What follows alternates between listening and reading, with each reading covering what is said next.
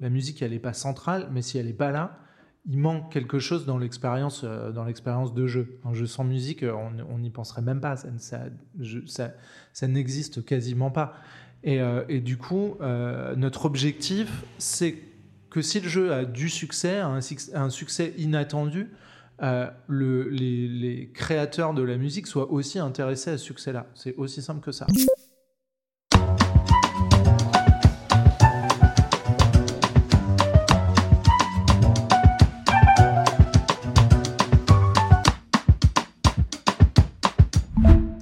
Lermite, business affaires et légal à l'ASSACEM, s'appuie sur son expérience en tant qu'ancien juriste chez Warner Music France, Sony Music ou encore SND du groupe M6. Avec son approche polyvalente et son expertise juridique, il a réussi à construire un réseau solide dans l'industrie, permettant ainsi de créer des ponts entre les différents acteurs. Son rôle dans la collaboration entre Ayana Nakamura et Fortnite en est la preuve. Salut Simon. Salut. Merci d'être venu nous voir. Nous, on a pour habitude de toujours poser des petites questions au début pour apprendre à mieux te connaître. On a un petit peu spoilé ce qui a permis, ce qui t'a permis de faire quelques notes. Mais euh, voilà, quelques petites questions, après on rentrera dans le vif du sujet. Donc, ton premier concert Mon premier concert, c'est Henri Dess. Ton tout premier job Mon premier job, c'était facteur. Ah, j'ai fait ça euh, quand je faisais, euh, quand je faisais mes études, quand j'étais plus jeune gagner un peu d'argent de poche l'été, euh, les week-ends. Et ton premier job dans la musique Mon premier job dans la musique, j'ai deux, j'ai deux réponses à ça. Mon tout premier stage dans la musique, c'était euh, chez Jazzine Marciac. Euh, à l'époque, j'étais en. Donc, c'est un gros festival de jazz qui a lieu dans le, dans le sud-ouest de la France. j'étais en régie structure. Je montais, je démontais le chapiteau, j'installais les sièges le soir. Et du coup, je voyais tous les concerts. J'y connaissais rien en jazz à l'époque. Et du coup, j'ai vu des trucs qui m'ont qui m'ont vraiment, euh, euh, qui, qui m'ont vraiment fait apprécier le jazz derrière. Euh, voilà, c'était une super, super expérience. Et mon premier vrai job, c'était Warner Chappell. Et ton dernier diplôme? Mon dernier diplôme, c'est un master 2 en droit, en droit des techniques de l'information et de la communication, en propriété intellectuelle, en général. Et est-ce que aujourd'hui tu vis de ta passion Oui, je, vis de ma passion, mais comme je comme j'ai un, travail salarié, je vis de ma passion. Euh, euh, euh, voilà, depuis une quinzaine d'années à peu près, parce que ça fait 15 ans que je travaille, dans, la, musique. Et on va, on va venir à tout ça. Est-ce que tu vas à côté de ton travail, tu arrives à aller souvent en concert ou en studio? Alors en studio jamais. Euh, en concert un peu moins que euh, moins qu'à une époque en fait euh, comme j'habite plus à Paris j'ai un rythme où je, fais je fais des allers-retours toutes les semaines. Et du coup ça me ça me bloque un peu des, des soirées qui font que je peux pas donc faire des concerts. Maintenant ça demande de l'organisation. Il y en a plein que je peux pas faire voilà pour pour des raisons de, de trajet. Mais j'essaye encore de me partager entre La Rochelle et Paris d'en faire un peu là-bas un peu ici et est-ce que tu fais du sport? J'essaye aussi. Euh, c'est pareil, le rythme est pas simple. J'essaye de faire du, vélo au max quand je suis à Paris, de me déplacer en vélo. Et puis euh, sinon, je vais à la salle de sport un peu. Et ton rapport avec l'alcool ou autre? Euh, L'alcool, j'essaye d'avoir un rapport raisonnable à l'alcool. j'essaye. voilà, c'est à peu près tout ce, que, ce que je consomme. Et ton artiste ou ton son du moment Celui que écoutes euh, en, ce moment, j'écoute beaucoup euh, Javelin, le nouvel album de Sufjan Stevens, euh, en tant qu'album. Et après, la track que j'écoute beaucoup, c'est une track qui s'appelle Sioux. D'un artiste, je sais pas comment ça se prononce, s'appelle EMPRS, et c'est un featuring avec Buck65, qui est un rappeur canadien que j'adore, et qui avait pas sorti, qui avait rien sorti pendant 10-12 euh, ans et qui depuis deux ans ressort euh, des petits featuring à droite à gauche et, euh, voilà, j'adore cette track. Ok. Et pour, bien comprendre un peu ton parcours et surtout comment tu as eu à l'esprit bah, de travailler dans le droit de la musique, est-ce que tu as T'as une passion pour la musique depuis tout petit ou pas forcément? Ouais, j'ai une passion pour la musique. On écoutait beaucoup de musique à la maison. J'ai fait un peu, j'ai fait un peu de guitare quand j'étais plus jeune.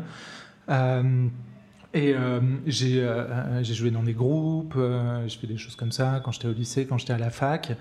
Et j'ai commencé des études de droit à un moment. Et puis très tôt, il s'avère que j'ai fait mes études de droit à Poitiers, qu'à Poitiers, il y avait un master assez réputé, spécialisé en propriété intellectuelle, et que du coup, je me suis dit, ah, bah, ça a l'air d'être plutôt une bonne idée. Et, et, euh, Parce que tu savais directement que tu voulais faire du droit euh, assez tôt Je savais très tôt que je voulais faire du droit, bizarrement. Je viens pas du tout de, de, de euh, du, du, milieu juridique, mes parents font pas ça du tout, mais très tôt, j'ai eu envie de faire du droit, je voulais être avocat, je crois, quand j'étais au collège. Et, euh, et, donc, du coup, ça, c'était assez. Euh, c'est un, un, truc que j'ai voulu faire assez tôt. Et après, euh, c'est même pas vraiment posé la question de, la spécialité. En fait, je suis arrivé à la fac, j'avais un chargé de TD qui était prof. Euh, qui était prof dans le master euh, dans que j'ai intégré par la suite. Et, et, du coup, assez vite, je me suis dit, bah ouais, ça a l'air super ça. J'adore, j'adore la musique, j'adore l'art au sens large et tout. et, et du coup, euh, ce serait ouais, cool les, de concilier les, deux. en fait, ouais, voilà, c'est souvent. Je pense souvent qu'il y a des choses qui arrivent euh, parce qu'on est au bon endroit au bon moment et, et là, c'est voilà croiser la bonne personne euh, au moment où je commence mes études, être à coup de chance dans une fac dans laquelle j'ai la possibilité de faire ça et de pas trop me poser de questions. Euh, j'ai pas eu à chercher longtemps pour, pour, pour arriver là. Quoi. Ouais, parce que c'est ce que je, suppose, c'est-à-dire quand tu arrives à la fac, parfois tu peux être un peu perdu avec toutes les possibilités que tu as vis-à-vis des options que tu peux prendre, etc. Et là, c'est vrai que s'il y a eu un super prof qui t'a transmis un peu. Euh, c'est ça, je me suis du coup derrière spécialisé très tôt. En fait, c'est un, un, master un peu, euh, un peu spécifique. Euh, ça s'appelle un magistère. Ça s'intègre alors après la deuxième année de fac.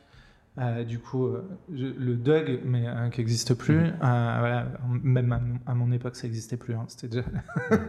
mais donc, à partir de la troisième année de licence, donc je me suis spécialisé très très tôt. J'ai fait j'ai fait trois ans de spécialisation là où je vois en général à la fac sur la propriété intellectuelle, il y a beaucoup de gens qui se spécialisent vraiment la dernière année, voire les deux dernières années, mais trois ans c'est assez, assez rare. Du coup, moi, j'ai cette chance-là. Et donc, ça couvre quoi comme domaine euh, concrètement un peu C'est très large. Euh, c'est vraiment. Euh, alors, c'est un nom un peu barbare, droit des techniques de l'information, de la communication. On dirait un truc qui sort des années 80, du Minitel et tout. Et, et, en fait, c'est donc tout ce qui est propriété intellectuelle, droit d'auteur, euh, droit de l'audiovisuel, euh, droit du numérique. Euh, d'ailleurs, je crois que c'est le nom actuel de, la formation en question, c'est droit du numérique.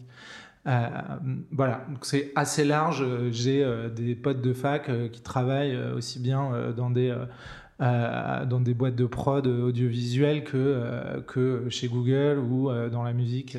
Et c'est vrai que mais même après, moi j'ai l'impression que, alors peut-être je me trompe, mais j'ai l'impression que des avocats dans la musique ont aussi souvent plusieurs autres casquettes. Ça ouais, il y a plusieurs secteurs. C'est en général, ils se spécialisent un peu, ils ont des domaines de prédilection, mais quand on fait de la propriété intellectuelle, euh, c'est vrai que c'est plus large que faire juste de la musique ou juste, euh, euh, je sais pas, de l'édition littéraire aussi, ça peut être ça. Euh, c'est oui, en général, on a plusieurs casquettes. Euh, Parce que la, propriété intellectuelle, si tu peux me le, redéfinir un petit peu. Oui, bah, c'est tout. Euh, euh, propriété intellectuelle, c'est tout le droit d'auteur et alors, c'est très large parce que dans la, dans, dans, la, dans la propriété intellectuelle, on peut englober aussi ce qu'on appelle la propriété industrielle, les brevets, les marques, tout le droit d'auteur, donc le droit des, des créateurs d'une manière générale, que ce soit euh, la musique, mais euh, que ce soit les auteurs, euh, les auteurs de livres,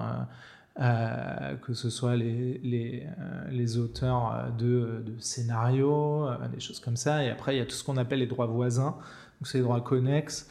dans la musique, c'est tous les droits des producteurs et des artistes-interprètes qui ne sont pas des, des, créateurs à part entière dans la mesure où ils écrivent pas, ils composent pas. Euh, mais euh, ils, ont aussi, ils ont aussi des droits rattachés à, ce qu'ils font. Et donc, du coup, toi, tu te spécialises. Et après, euh, bah, j'ai vu que tu étais passé par M6, Sony, Warner pour ensuite faire ce que tu fais actuellement.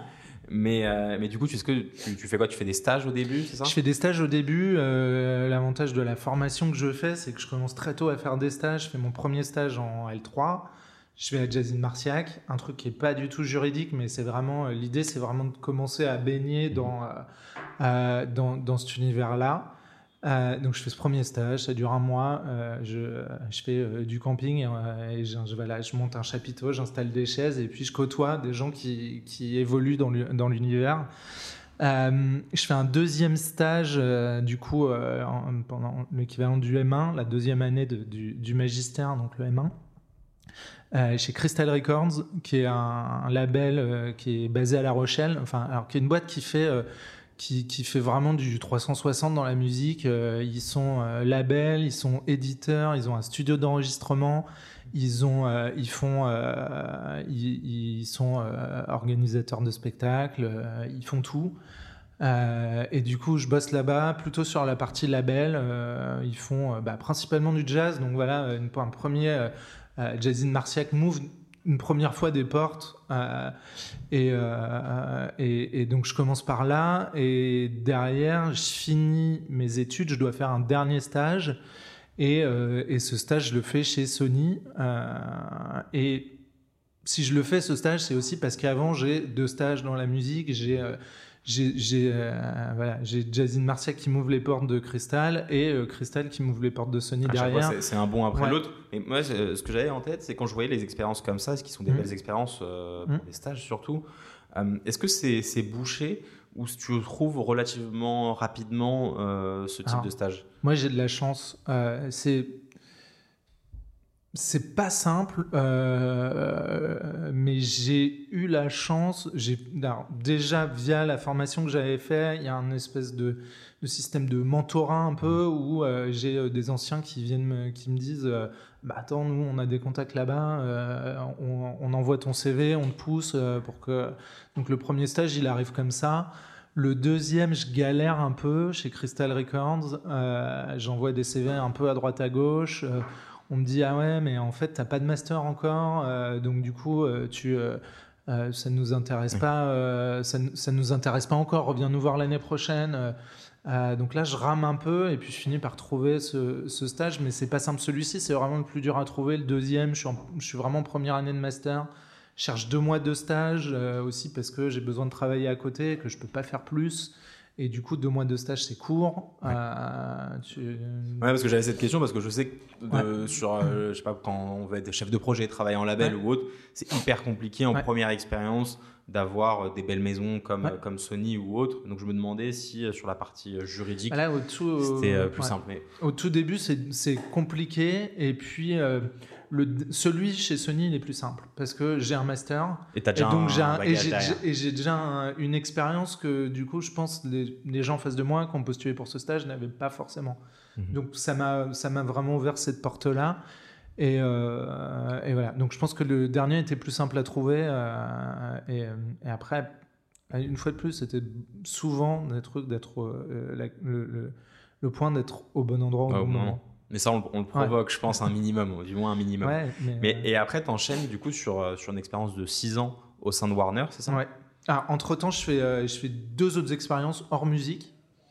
Je me, je me pose la question, je me dis, est-ce que j'ai vraiment envie de continuer dans la musique? Dans le fond, j'ai envie, mais je vois que c'est un milieu qui est bouché. Et puis, euh, il y a un CDI chez Warner Chappell qui s'ouvre. Euh, je regarde, je me dis, ah, quand même, c'est dommage, j'enchaîne les CDD. Enfin, j'ai fait stage, j'enchaîne deux CDD. C'est dommage de ne pas postuler pour un CDI. En plus, vraiment, je me dis, tu as envie de faire ça. Euh, je me dis juste, est-ce que c'est raisonnable? Est-ce que derrière, je m'enferme dans quelque chose et tout? Est-ce que c'est est -ce c'est -ce c'est une bonne idée ou pas? J'y vais quand même.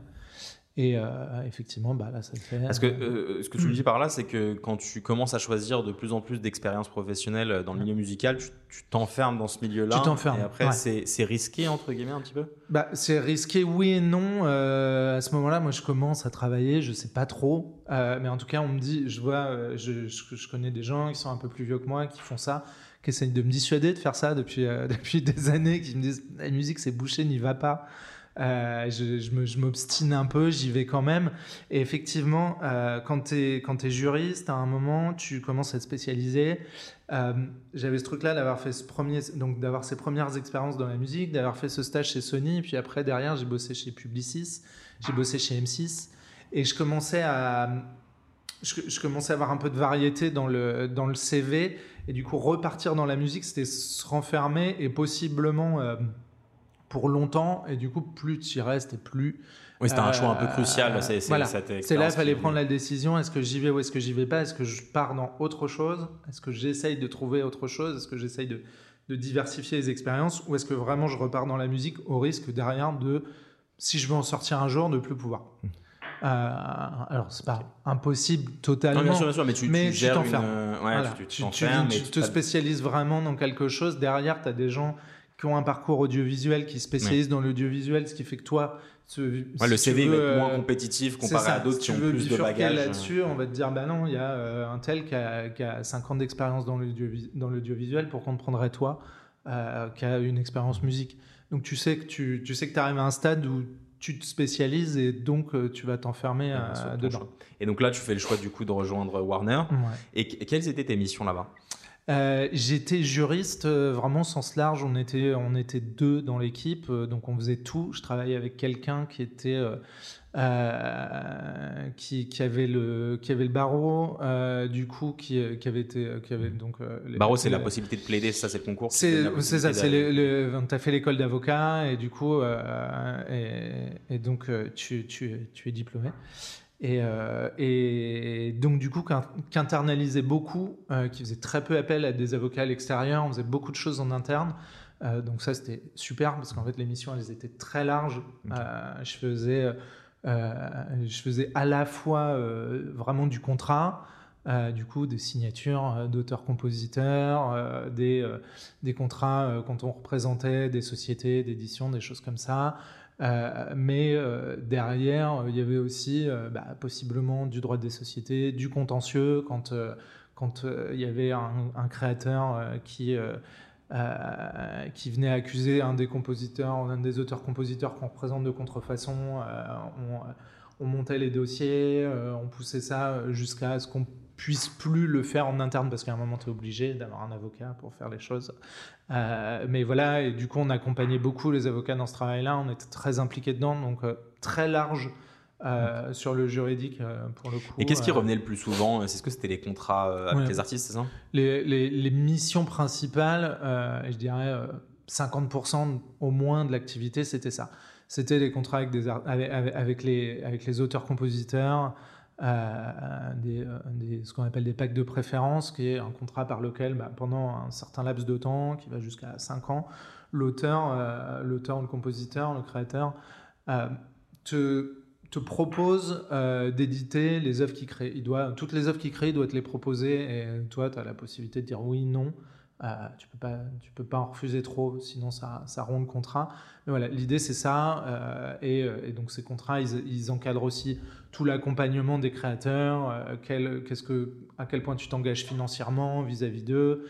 Euh, parce, que ça, du coup, euh, il y a la partie édition et la partie production. Toi, tu touchais aux deux Non, alors moi, j'étais principalement sur l'édition. Il y a des petites missions de production qui étaient liées notamment à des, des, rachats de catalogues qu'on avait pu faire et des rachats de masters qu'on avait, qu'on avait, eu, qu'on avait eu avec ça.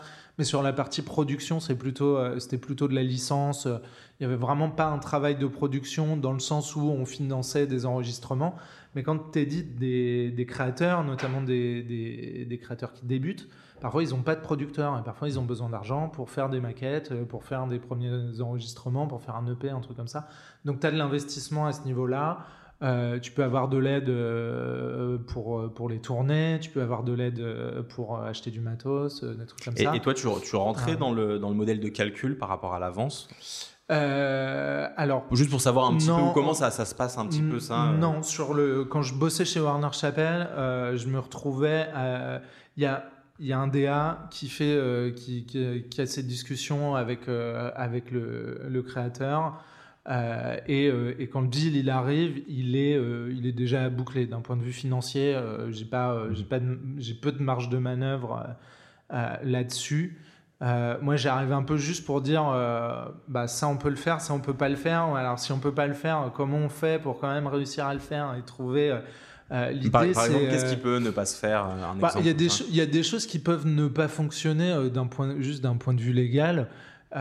et, et l'idée, c'est de ne pas, de pas se présenter comme, comme quelqu'un qui va juste dire non. Mhm. Donc tu dois te positionner pour dire, bon, ça, sur le papier comme ça, écrit comme ça, c'est pas possible. Mais euh, et, là, une- tu réfléchis, euh, voilà, qu'est-ce que quoi, tu veux faire, qu'est-ce que tu cherchais? c'est- Alors, là, j'ai pas d'exemple, euh, j'ai pas d'exemple concret, mais il peut y avoir des, des structures euh, sur la manière, bah, je sais pas, sur, alors, sur la durée, euh, c'est pas, c'est vraiment très encadré, mais euh, euh, il- il, ouais, je Oui, sais non, non, mais de- j'imaginais des un- contreparties. C'est un, peu, c'est un peu lointain en plus. euh. Alors non, il n'y a pas de truc, euh, pas, pas de rien de très tendancieux, euh, genre. Non, non, mais je pensais à. je sais pas ça pourquoi que j'avais ça en tête. Non, non, j'avais en tête Ah, la, partie des footballeurs où parfois, en plus de la somme d'argent qu'ils vont avoir, ils ont aussi, je sais pas, un bien comme un appartement, Ah, alors, une voiture ou autre. Je sais pas, j'avais ça en tête. ouais, non, pas alors il n'y a pas malheureusement pas assez de. Oui, c'est pas le montant, je pense. la musique, c'est plus, il y a plus assez d'argent dans la musique pour, pour, pour avoir des choses comme ça. Non. Et pour le coup, là, il y a vraiment parfois des investissements sur. euh, bah, t'as euh, t'as un, un compositeur qui a besoin d'acheter un piano, ça c'est quelque chose qui peut tout à fait rentrer dans le, Dans le cadre dans le du- cadre. Non, non, c'était pas, c'était pas des choses comme ça.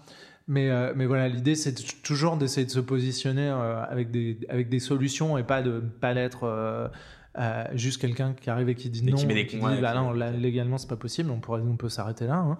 Euh, voilà, le positionnement c'est pas non plus d'être toujours celui qui, qui prend la décision. Tu peux arriver euh, avec des propositions et dire voilà, là, si on fait ça, le risque c'est ça, si on fait ça, le risque c'est ça. Et, euh, et laisser, le, laisser le choix à, quelqu'un qui, qui, qui prend la décision derrière.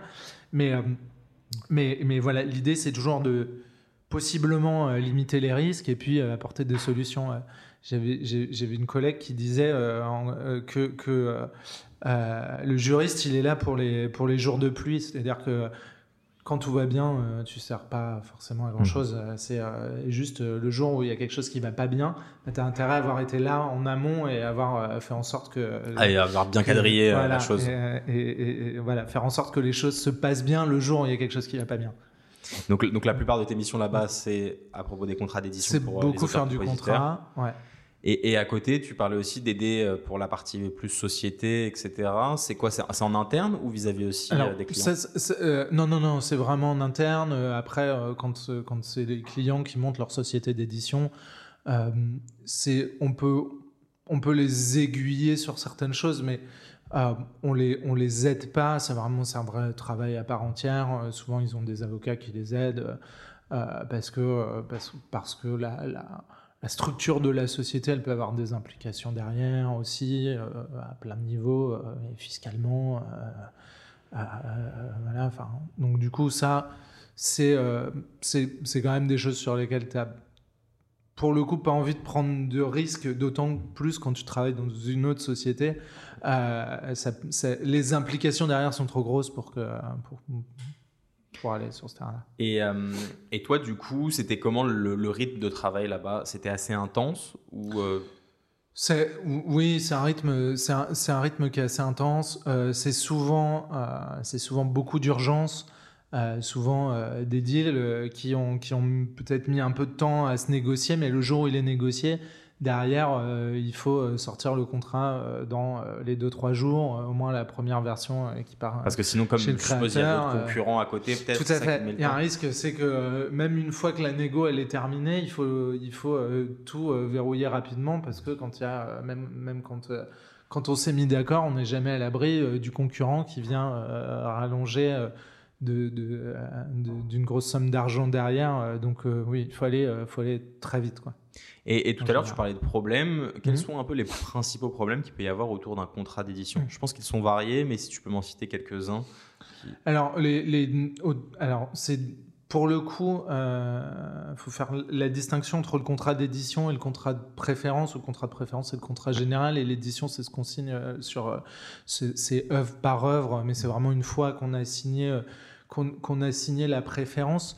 Euh, on peut avoir peut y avoir plein de choses qui se, qui se négocient après au, au niveau juridique, qui n'ont pas été discutées euh, au, au niveau, euh, ça peut être, euh, je sais pas, les, conditions de recoupement d'une avance, par exemple, se dire, avoir, avoir un créateur qui, qui, qui, qui, demande à ce que bah, son avance elle soit pas recoupée sur la totalité de ce qu'il encaisse. Alors l'avance elle est calculée en général euh, sur la totalité de ce, qui, de ce, que génère ses œuvres. Euh, en général l'avance elle est calculée comme ça. On peut avoir euh, un créateur qui est, qui est pas SACEM pour recouper les avances. On a vraiment besoin qu'il soit SACEM parce que il y a tout un tas d'exploitations de, qui transitent par la SACEM. Donc on peut avoir besoin là pour le coup d'accompagner un peu sur ce, sur ce truc là. Mais il est possible que le le, le, DA euh, un peu dans la précipitation, on va dire, ce soit pas assuré que le créateur est, SSM alors que c'est vraiment essentiel. Euh, c'est. Euh, Mais par exemple, euh, tu, tu, parlais du, du, pack de préférence. Mm-hmm. Si un artiste, du coup, sans, sans dire à l'éditeur, va venir signer chez quelqu'un d'autre. et passer outre du pack de préférence, qu'est-ce qui se passe concrètement? Bah, Le problème, c'est bah, c'est un problème en soi, parce que normalement, il n'a pas le droit de le faire. Et là, toute la question, c'est de savoir. Euh, alors, déjà, de faire savoir euh, à, l'autre éditeur que bah, tu avais un pack de préférence, qu'il était antérieur, qui court toujours.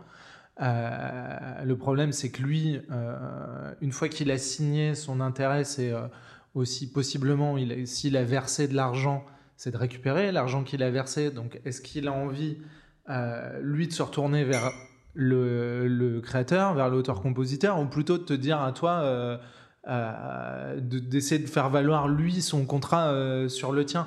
C'est toujours le, problème de, de l'industrie.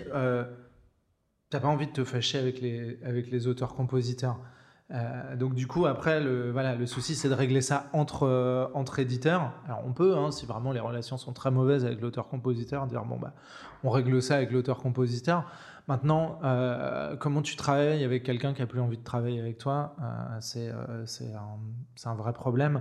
Donc voilà ça il faut trouver des il faut trouver des manières de, de, solutionner ça euh, mais euh, mais s'il y met pas de bonne volonté, s'il dit euh, bah il nous reste deux ans de contrat pendant deux ans, moi je vais faire autre chose et je veux pas je veux pas créer, je veux pas je veux pas te donner mes œuvres, bah t'es coincé mm. parce que s'il crée rien, il a rien à te, il a rien à te proposer, il y a rien qui il y a rien qui rentre dans le contrat et le contrat il prend fin après un certain délai, c'est cinq ans maximum si donc Ok, donc il y, a plein de, ouais, il y a plein de possibilités et, c'est au cas par cas, je suppose, du coup, en fonction de. Toujours en fonction de la relation que tu as avec le, avec le créateur, en fonction euh, de la relation que tu peux avoir avec l'éditeur en face. Euh, c'est.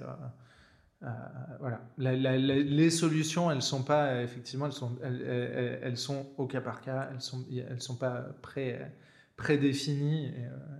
Et, et, et, un artiste, est-ce que c'est toujours les mêmes types de contrats qu'il signe avec un éditeur? Alors, sans parler des clauses du contrat, mais est-ce que, voilà, tu parlais du pack de préférence Il peut y avoir des structures différentes. Euh, le, compositeur, l'auteur-compositeur, il peut avoir... Il, peut avoir sa propre société d'édition, auquel cas il peut euh, transférer ses œuvres à sa société d'édition, et dans ce cas-là, par exemple, mettre sa société en gestion chez un éditeur euh, plus gros, qui va s'occuper de faire l'administratif, qui va s'occuper de faire les placements synchro, les choses comme ça. Donc ça, ça peut être euh, ça peut être quelque chose qui diffère du contrat de du contrat d'édition. Parce que soit en gros, soit, euh, juste pour excuse-moi de te couper, hein, hmm. mais soit juste l'artiste va scier ses, éditions chez un éditeur, hmm. soit il décide de coéditer, c'est ça, et de créer sa structure d'édition. Il peut éditer tout seul, il peut coéditer. Alors il peut tout mettre dans sa société, mettre sa société en gestion. Ça c'est difficile quand tu es un petit, quand es un, quand es un créateur qui débute.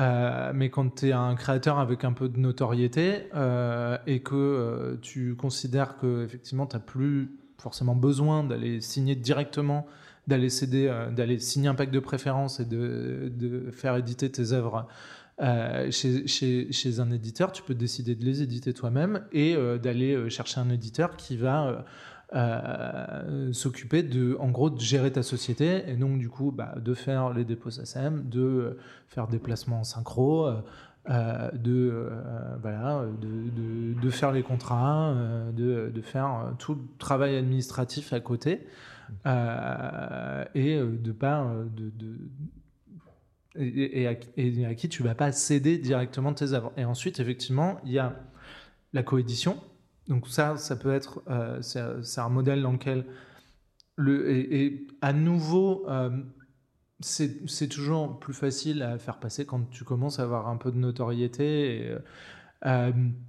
c'est tes œuvres, elles sont cédées à la fois à ce, cet éditeur, ce plus gros éditeur, et à ta propre société, qui conjointement vont exploiter les œuvres. Et, euh, et sinon, bah, effectivement, tu vas mettre tout chez un éditeur euh, tiers. Et auquel cas, bah, souvent, ça va faire varier aussi les investissements financiers. C'est-à-dire que l'éditeur, si tu lui donnes 100% de l'édition de tes œuvres, bah, il va plus s'engager, il va plus s'engager, euh, il va être en mesure de mettre des avances plus importantes. Alors, les avances, on peut se dire, c'est, ça porte bien son nom, c'est de l'avance. Euh, c'est, des sommes qui sont générées par l'exploitation des œuvres de l'auteur qu'on lui donne à l'avance et qu'on va recouper derrière.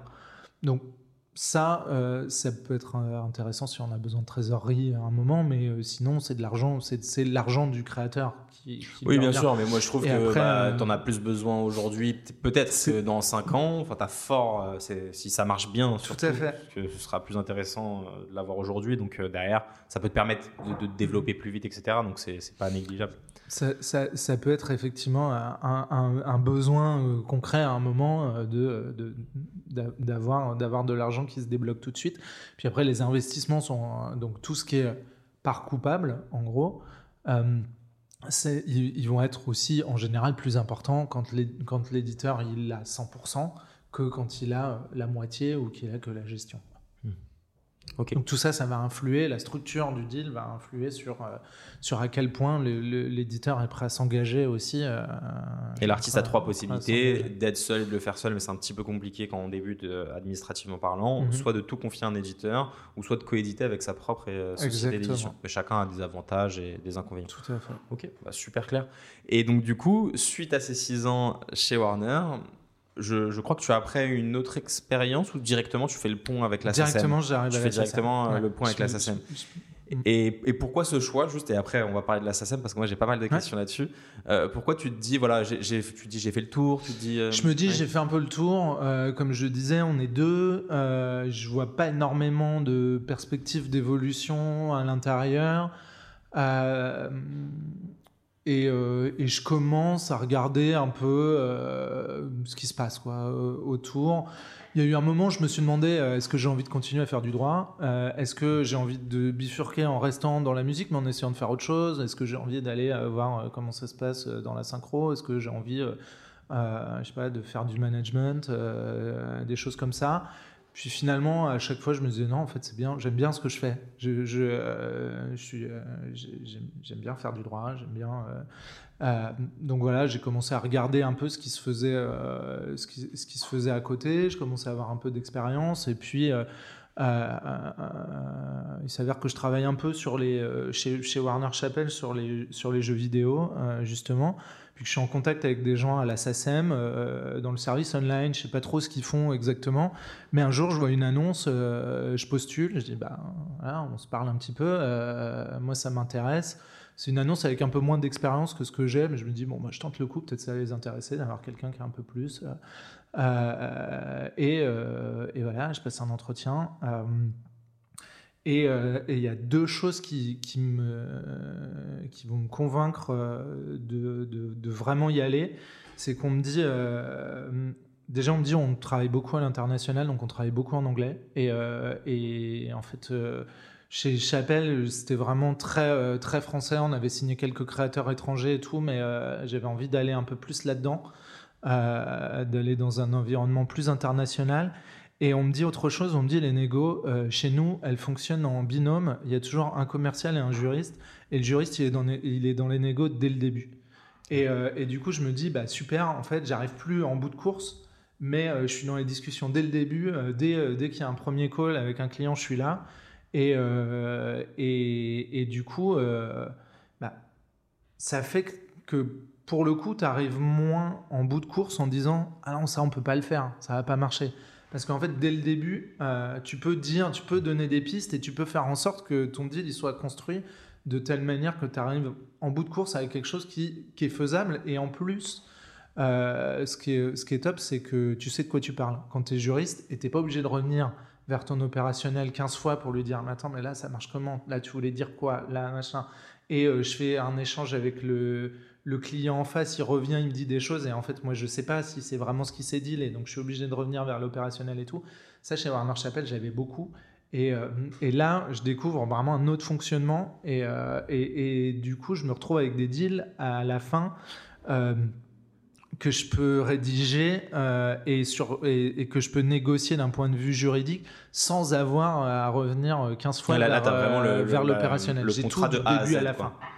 Et, euh, et, je suis impliqué dans tout. Et même si dans la partie négociation commerciale, je suis forcément un peu plus en retrait, j'ai aussi, au fur et à mesure du temps que je passe là-bas, euh, je prends un peu de confiance, euh, on me fait, enfin, je prends un peu de confiance en moi, on me fait plus confiance et, euh, et je peux de temps en temps dire un peu des choses, orienter des choses, dire bah voilà, dans tel autre deal, on a fait ça comme ça. Est-ce qu'on peut. tu peux orienter les, les, échanges commerciaux, les négociations commerciales. Et, et, et, voilà, et, donner des billes au commercial pour lui dire bah, ça, tu veux, le faire, tu veux faire ça, ça, on l'a déjà fait dans un autre contrat. Euh, je peux, je peux apporter des choses euh, euh, et, aider dans la négo aussi plutôt plus en amont que, que, ce que je pouvais faire avant.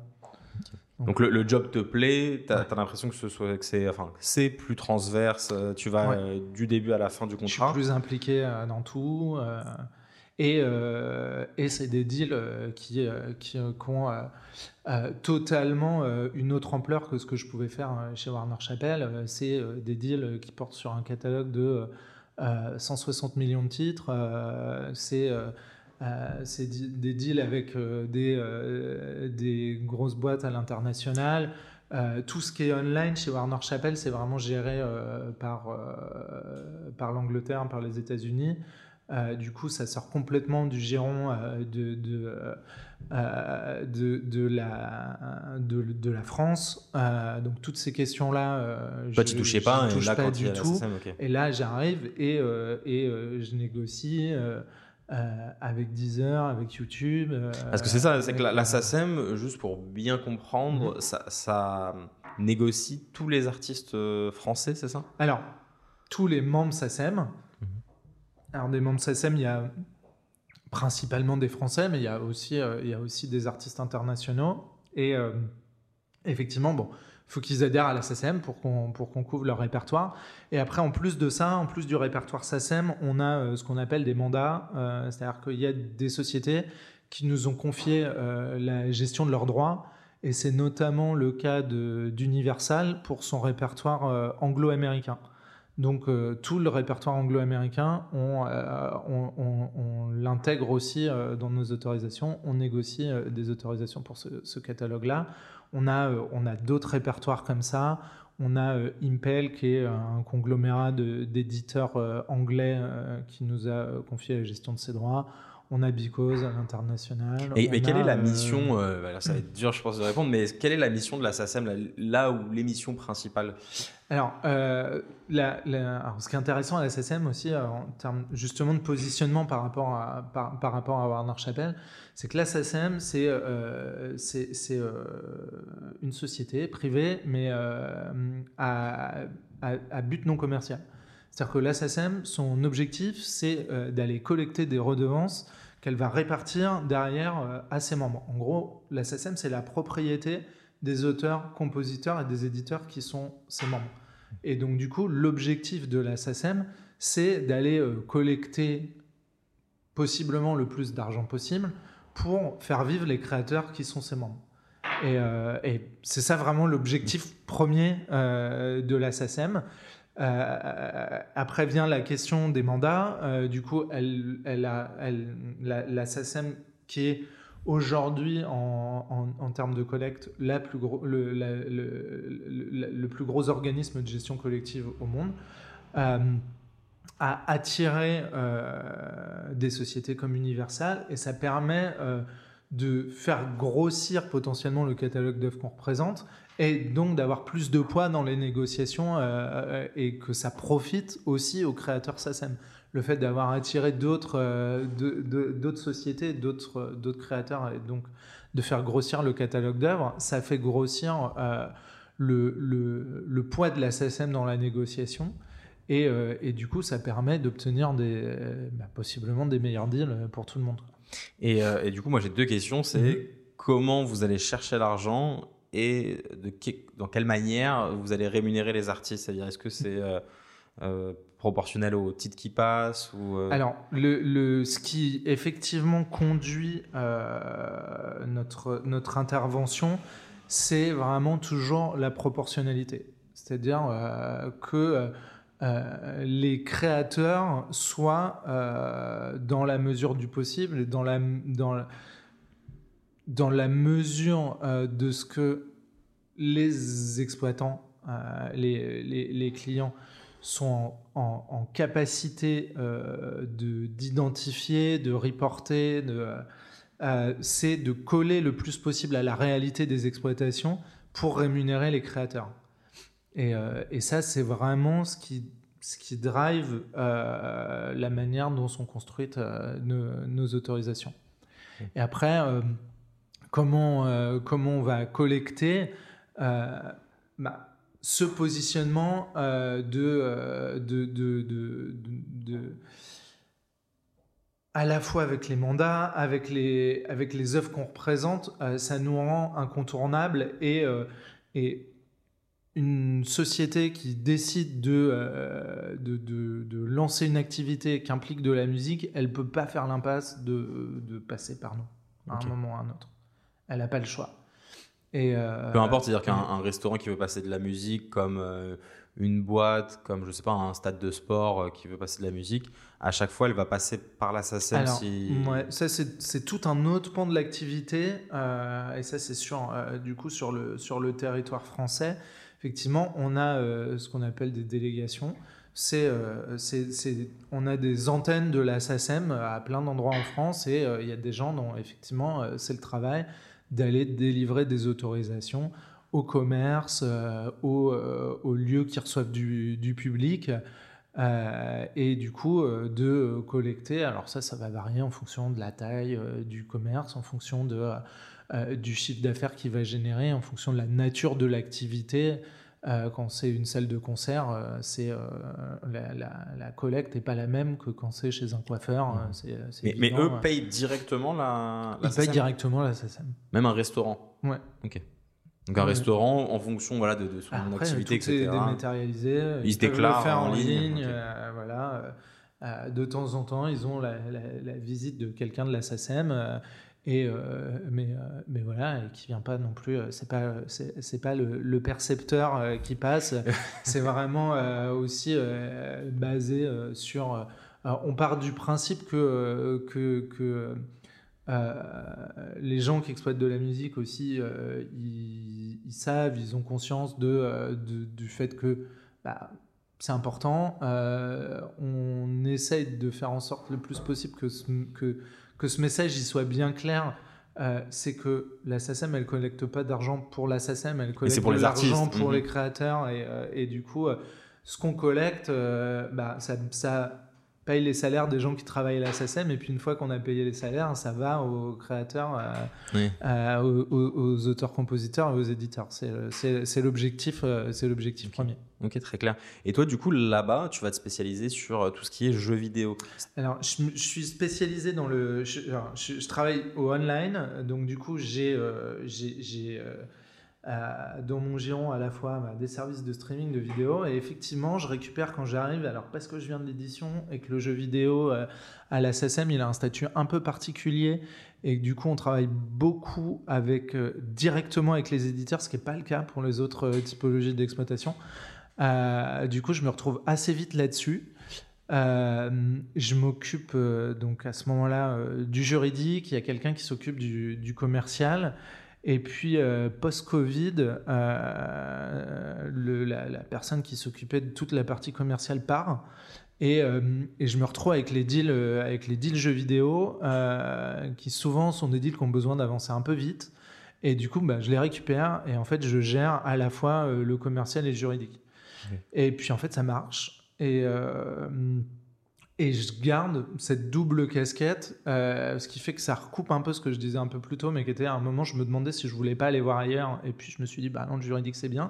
Et là, finalement, je retrouve un peu ce truc de, euh, de, pouvoir sortir un peu du juridique, d'aller faire quelque chose d'un peu, peu plus large. Et, effectivement, voilà, de, de, de de, de, changer un peu, enfin en tout cas de faire quelque chose qui change de mes, de, de ce que tu as l'habitude de faire sur, sur, la partie juridique. Euh, mais, mais derrière, c'est quoi les, pour un jeu vidéo Parce que moi ça me paraît large. Moi j'ai mhm. vu quand, quand, on a fait nos recherches euh, avec Léa, euh, bah, que tu avais par exemple travaillé sur l'apparition d'Ayana Kamura sur Fortnite. Comment ça se passe en fait? Ça, c'est le jeu vidéo qui te contacte C'est toi qui les contactes Effectivement, là en l'occurrence spécifiquement sur, sur, sur Fortnite, euh, c'était. Euh, alors, nous, nous on pousse pas euh, des créateurs dans la mesure où effectivement notre structure fait que on privilégie pas des créateurs par rapport à d'autres. L'idée, c'est de. Donc, je vais pas aller, je vais pas aller pitcher des créateurs à, à, des exploitants de jeux vidéo. ça, c'est plutôt le travail de l'éditeur ou le travail du producteur pour la partie enregistrement et du coup de fait euh, euh, c'est lié. Euh, enfin l'œuvre est liée à, l'enregistrement. Et, et, là spécifiquement sur Aya Nakamura Fortnite c'est un, un, un, événement qui est poussé par, par le producteur qui est Warner Music. Et du coup ça arrive chez moi euh, parce que tous les auteurs-compositeurs sont SACEM, euh, peut-être une exception près, euh, sur, sur les 6 ou 7 tracks qui, sont, qui, qui, vont être intégrés. Et du coup, moi, je n'ai jamais parlé avec Epic, qui est la boîte qui Fortnite appartient avant. je dois leur pousser un modèle auquel ils sont, sont pas habitués, qui est vraiment un modèle de de rémunération proportionnelle, euh, comme on en parlait tout à l'heure. Euh, et du coup, euh, eux, ils sont assez réfractaires à ça parce que parce qu'ils sont américains, parce qu'ils ont l'habitude de fonctionner avec ce qu'on appelle des buyouts, qui est ils payent une fois un fee fixe et puis après ils décident qu'ils payent plus jamais rien. La différence entre les deux, c'est soit c'est un one shot, peu importe le succès de l'événement, soit c'est quelque chose plus ça marche, plus ça gagne, moins ça marche, moins ça gagne. C'est ça. Donc du coup, ça c'est toujours un peu le, le, point de friction euh, dans le jeu vidéo. Parce que nous en France, on travaille plus sur le plus ça marche, plus ça gagne. C'est l'idée, c'est d'avoir euh, c'est d'avoir de la rémunération proportionnelle. Euh, du coup, alors ça peut, ça peut prendre plein de formes et, et, et, avec le temps, on essaye de développer des modèles qui font moins peur que le modèle bête et méchant de une vue, un, centime d'euro, on va dire. Euh, on, a, on, a, on, a, plein de manières d'amener les choses, mais effectivement, je me retrouve euh, donc à, faire ça. Euh, derrière, je me fais un peu. J'ai des éditeurs, membres SACEM, qui veulent être très impliqués dans cette négo. Qui essayent de, de, de, grignoter un peu le truc, de me l'enlever des mains et tout. Et finalement, euh, euh, je fais, euh, sans, me jeter des, fleurs, je fais une super négo. ça, marche hyper bien et, tout le monde est très content. J'ai un éditeur qui va jusqu'à nous envoyer des boîtes de macarons tellement il est, ravi de, du deal qu'on a eu. lui, il, avait, il était co-éditeur d'une des œuvres et tout, euh, il, était, il était ravi du truc. Et, euh, et ben ça, c'est super aussi parce qu'en interne, ça assoit euh, ma position de cette, cette, double casquette commerciale juridique sur le jeu vidéo. Je, la, je, la, justifie en partie avec, avec ce deal-là qui fait un peu de bruit, dont on parle et tout, donc c'est super.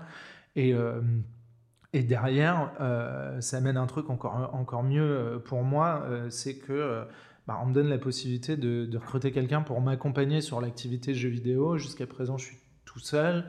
Euh, je suis un peu aidé par, euh, mon boss. Et, euh, du coup, mais à côté de ça, à côté du jeu vidéo, bah, moi j'ai encore les deals, j'ai encore tous mes autres deals juridiques. Je fais encore, je fais encore les, les les négo avec YouTube, les négos avec TikTok, qui prennent énormément de temps. Euh, et, je vois que cette, cette activité-là, elle explose depuis la fin du Covid. je reçois plein de demandes et j'ai pas le temps de tout traiter et je suis complètement sous l'eau. Quoi. donc là, on me dit, bah super, tu vas avoir quelqu'un et tu vas avoir quelqu'un qui va faire que ça. Et, euh, que, la partie jeu vidéo. Que la partie jeu vidéo. Ça, ça le vend en poupe, du coup, la partie jeu euh, vidéo sur, ça. Ouais. Et du coup, euh, il est arrivé en mai dernier. il s'appelle Louis, il travaille avec moi. Et c'est super parce que bah, on arrive. Lui étant dédié à l'activité, euh, il arrive à faire tout ce que j'avais pas le temps de faire. Notamment, il y a en fait un gros travail de pédagogie sur notre intervention dans le jeu vidéo, à la fois auprès de, l'industrie du jeu vidéo, mais aussi euh, auprès de nos sociétaires. Euh, qui n'ont pas, pas, tous euh, l'habitude de passer par nous, de recevoir des demandes qui arrivent de chez nous et tout. Donc il y a tout ce travail-là.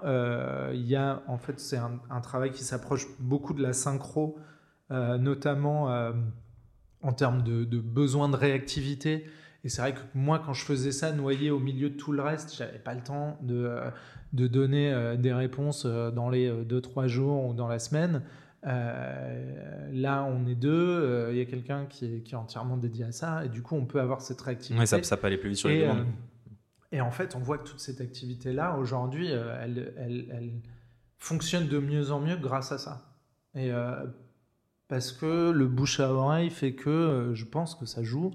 Euh, en gros, bah, on a le temps de faire des rendez-vous, on a le temps d'expliquer comment, euh, comment on travaille, on a le temps aussi d'avoir des résultats, des gens qui voient qu'on est, qui, voient qu'on est là, qui voient ce qu'on fait, et puis.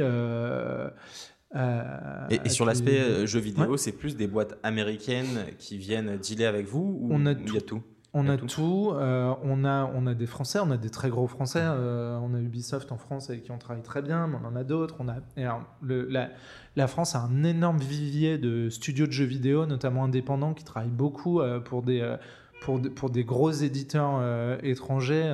donc c'est super d'avoir tout ça en France.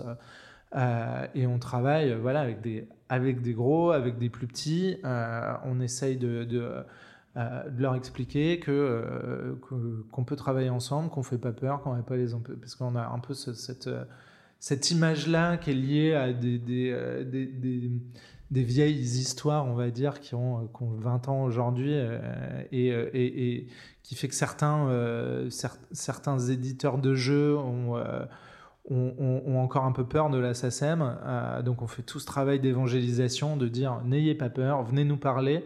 Et on voit que en fait, dès que les gens acceptent de nous parler, euh, tout de suite ça ça, ça, apaise la relation, que tout de suite ça, ça, fait dégonfler un peu les, les, les, les peurs et les, euh, les a priori qu'ils ont sur, Exactement. et, euh, et, du coup, c'est notre problème, c'est ça, c'est toujours de, de qu'en face on accepte de nous parler. À partir du moment où on accepte de nous parler, en général, ça. Ils voient que vous êtes cool et que, c'est pas peut-être l'idée qu'ils avaient d'avant. Exactement. Mais, mais du coup, pour les jeux vidéo, ça peut être euh, soit le son tout simplement qui va passer dans le jeu vidéo, mais mm. ça peut être aussi peut-être visuel ou. Alors, sur, sur le jeu vidéo, ça va vraiment être euh, euh, toutes les. Toute la musique qui peut, toutes les œuvres musicales qui vont pouvoir être exploitées dans les jeux vidéo. Euh, du coup, ça peut, être, euh, ça peut être des œuvres préexistantes, ça peut être des œuvres du commerce.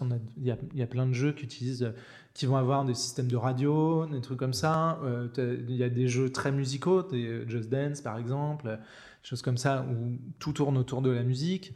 Il y a des, des, des, jeux, je sais pas, des, des, jeux de sport, des choses comme ça. Et, à chaque fois, le, le, deal que tu, que tu proposes, enfin que, quand tu vas jusqu'au bout d'un deal, mhm. ça va être euh, un certain montant par écoute ou par millier d'écoutes? Ça va être, euh, c'est oui, ça va être, c'est l'idée de, la, de, de, nos structures. Et après, euh, c'est toujours adapté à, à, la, taille du jeu, c'est-à-dire que quand on essaye quand même à côté de ça de s'assurer qu'il y a une rémunération minimale qui arrive chez les, créateurs.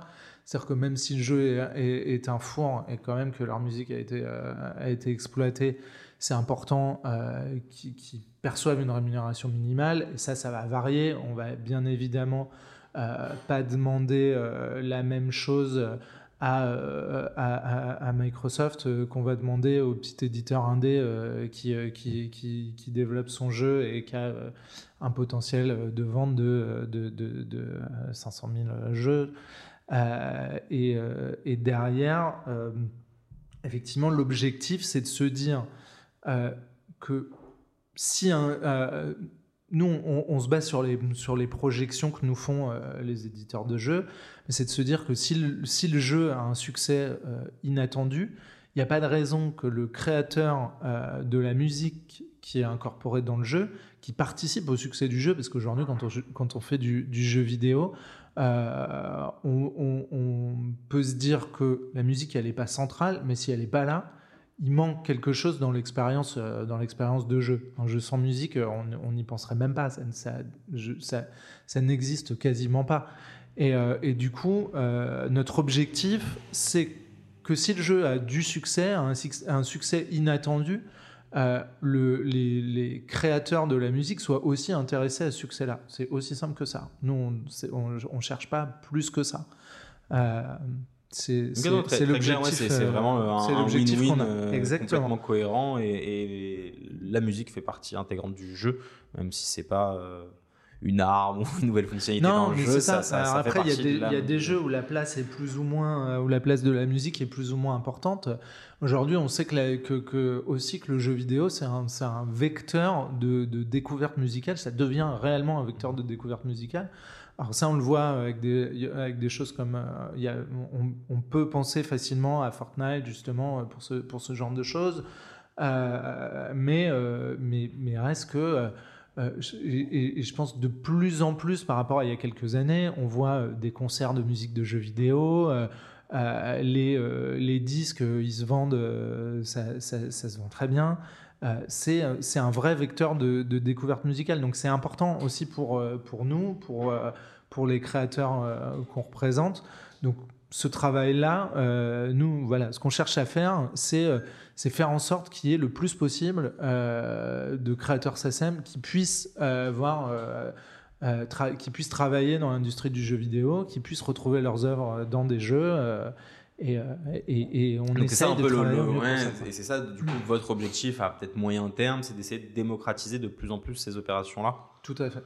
Et de, de, plus en plus de mm. deals où il y a des artistes membres de la SACEM qui vont venir euh, pouvoir euh, être euh, présents, enfin, dont un ou plusieurs morceaux peuvent, mm. être présents dans des jeux vidéo. Tout à fait. Et, et en plus, j'ai l'impression que le son en France, enfin, des artistes français, alors que les, membres de la SACEM ne sont pas que des artistes français, mais je pense que c'est la majorité quand même, mm. ont de plus en plus peut-être de d'impact de, à l'international et du coup, euh, je pense que c'est peut-être un peu ça la raison aussi que ça a de plus en plus le vent en poupe. Alors, on en a, euh, c'est évidemment drivé par des gros, euh, des, gros artistes qui ont un gros impact. je sais pas, quand on se parle de, de Guetta, de Snake, de, de, gens comme ça, ça évidemment ça drive. on a des, on, on, a des choses un peu avec de moins grosse notoriété, on va dire, au départ à l'international, mais qui peuvent cartonner. On a vu, euh, par exemple, Jane euh, sur, euh, sur TikTok, qui fait que derrière, elle peut trouver, on peut trouver des projets qui, qui l'impliquent aussi. Euh, et, euh, et, et, elle est, Ubisoft vient d'annoncer euh, sa présence dans, dans Just Dance. donc ça, c'est une excellente nouvelle pour, pour une artiste qui a, qui, a, effectivement une renommée un peu moindre qu'un David Guetta, on va dire. Et, et derrière, bah voilà, nous, l'objectif, c'est que de plus en plus, on ait des choses comme ça, et avec des artistes euh, de plus en plus émergents aussi, euh, qu'on puisse, euh, qu'on, puisse avoir, qui puissent travailler, qu'on puisse les retrouver dans des jeux vidéo à l'international aussi. Et, toi, du coup, bah, comme ça rentre de plus en plus, tu commences à avoir quelqu'un à, tes côtés, mais comment tu équilibres un peu entre bah, vie professionnelle et vie personnelle?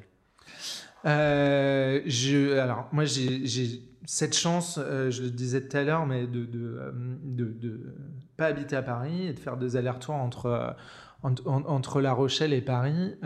j'ai ma, vie, ma vie perso là-bas. les deux jours où les, deux jours où je suis ici, j'essaye de j'essaie d'être à fond sur le, sur, sur, sur, le boulot. Et puis les jours où je suis à la maison, bah, c'est vrai que j'ai j'ai la chance de. de j'ai un, un, petit garçon, j'ai la chance de pouvoir euh, aller le chercher pas trop tard à l'école, des choses comme ça, l'emmener l'emmener aux activités sportives moi euh, faire euh, un peu de sport à côté, euh, des choses comme ça. Donc voilà. Et puis jouer aux jeux vidéo un peu quand même pour pour pas être complètement largué. ça te laisse le temps, mais ça c'est de, la veille. ok. Et ouais, du coup, c'est un rythme un petit peu moins intense que en maison de disque, en label. Tu as l'impression C'est vraiment différent pour moi. En, édition, quand j'y étais, on est vraiment sur euh, faut délivrer hyper rapidement euh, euh, euh, des, contrats, des choses comme ça. faut que ça aille vite. faut toujours que ça aille vite. Là, on est sur des négos qui peuvent, alors hors jeu vidéo, qui peuvent prendre plus longtemps. par contre, on est sur des implications qui sont beaucoup plus importantes. Et du coup, le, le, droit à l'erreur, il est vraiment. Enfin, faut, faut pas se rater, quoi. Euh, et, et, donc plus stressant aussi, plus, euh, voilà, plus d'impact, euh, un peu plus lourd sur les épaules, plus, plus des, des, enjeux financiers plus importants, et puis des, des, implications pour beaucoup plus de gens derrière aussi. Quoi. Quand, quand on se parle de, de, de, 160 millions d'œuvres, c'est, ça, ça, peut, ça, ça, peut avoir un gros impact. Donc, donc en termes de stress, je dirais que c'est pas le, pas le même stress, euh, mais je pense pas que la charge de travail soit moindre. Euh, après, l'organisation globale fait qu'il y, il y, a une souplesse dans l'organisation qui est très appréciable à la SACEM, euh, dans, dans, la manière dont on travaille. Et, et en gros, vraiment, tant que le travail est fait, euh, je m'organise vraiment euh, comme. Ouais, de pouvoir faire deux jours de rush euh, et peut-être le reste de la semaine où tu Alors, en distanciel. C'est pas forcément moins de rush quand, mhm. quand je suis en distanciel. mais disons que mais l'organisation les, les mais mais mais ouais, ouais ça va plutôt être les, les, rushs ils vont plutôt s'étendre sur des semaines. Et c'est plus par période quand il y a des deals que euh, vraiment juste. Mais après à la maison, euh, voilà, le truc c'est que par exemple quand je, quand je, suis, euh, quand je suis à la maison, je peux m'organiser différemment. C'est-à-dire que je peux, je peux aller chercher mon fils à l'école, on peut passer du temps ensemble et puis quand il est couché, je, je ressors l'ordinateur, je rebosse, je travaille différemment. Et, et, et, et, voilà, la, la, souplesse autour de ça, elle est, elle est appréciable. Il n'y a pas de n'y a pas de notion de, de présentéisme, faut pas être là pour être là, euh, faut, euh, faut c'est ça c'est super parce que depuis, depuis le Covid surtout de plus en plus de boîtes ont démocratisé ça. une fois que le travail est fait, en vrai, euh, d'être là pour être là, ça dépend, mais de temps en temps, ça permet d'avoir une vie personnelle un peu plus épanouie.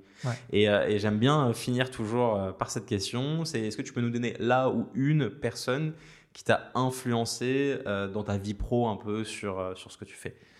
Alors, euh, je dirais ma, mon, mon, ancienne, si je dois choisir une seule personne, euh, mon ancienne boss chez Warner Chappell, euh, c'était c'était quelqu'un de très très rigoureux, très rigoureuse. elle était très exigeante, mais du coup, mon, mon, métier, il, implique ça. Il implique d'être rigoureux, d'être exigeant, d'être exigeant avec soi-même. et du coup, ça m'a beaucoup, beaucoup fait grandir. et et c'est quelqu'un qui croyait beaucoup aussi à. Et, c'est marrant parce que ça, pour le coup, je retrouve euh, beaucoup, de, beaucoup de juristes qui n'aiment pas fonctionner comme ça. C'est quelqu'un qui croyait beaucoup à l'oral et au fait que ça débloque, beaucoup, ça débloque des situations. Et, euh, quand je suis arrivé, euh, vraiment un truc dont j'avais horreur, c'est de devoir prendre mon téléphone et d'appeler quelqu'un et de lui parler du contrat qu'il avait sous les yeux et tout. Aujourd'hui, je le fais tout le temps et en fait, c'est c'est c'est quelque chose qu'elle m'a forcé à faire euh, et, vraiment ça a, été, ça a été dur au début mais je la remercie énormément parce qu'aujourd'hui euh, et moi j'essaye de transmettre ce truc là euh, du fait que en fait il y a plein de situations qui se débloquent beaucoup plus facilement à l'oral. Ça n'empêche pas d'avoir besoin de garder si on a besoin de garder une trace écrite de quelque chose de se faire un mail derrière et de se dire voilà on s'est dit ça à l'oral, euh, je te, je te On verrouille ça par écrit. Euh, mais, euh, mais en tout cas, ça dissipe vachement de malentendus, de trucs comme ça, qu'il peut y avoir à l'écrit parfois. Et, et, et, du coup, ça, ça m'a, débloqué plein de choses dans la, dans la vie pro derrière. La rigueur et, et, le, et le fait de ne pas, de pas avoir peur de, de, de parler le plus possible aux gens et d'être savoir suffisamment confiance en soi pour se dire que j'ai pas aussi besoin de réfléchir à 10 minutes à ce que j'écris, à ce que je mets dans mon contrat, à ce que j'ai mis dans mon mail et dans mon. ce qui peut être contre-intuitif dans l'aspect juridique. Mais, euh, mais voilà, à partir du moment où, euh, il y, y, a un moment où il faut, faut, euh, faut aussi se dire que l'expérience, elle alimente ça. le fait de se sentir le plus à l'aise possible avec ce qu'on fait plus on le fait et plus, euh, et plus en fait on, est sûr de soi parce qu'on parce qu'on sait de plus en plus de quoi on parle. On a euh, de moins en moins euh, peur de faire la petite erreur d'avoir dit d'avoir dit une bêtise en ayant pris son téléphone et du coup ça tout ça, ça, ça se tasse. ok bah merci beaucoup pour l'échange. Merci. Et on se dit à très vite. À bientôt.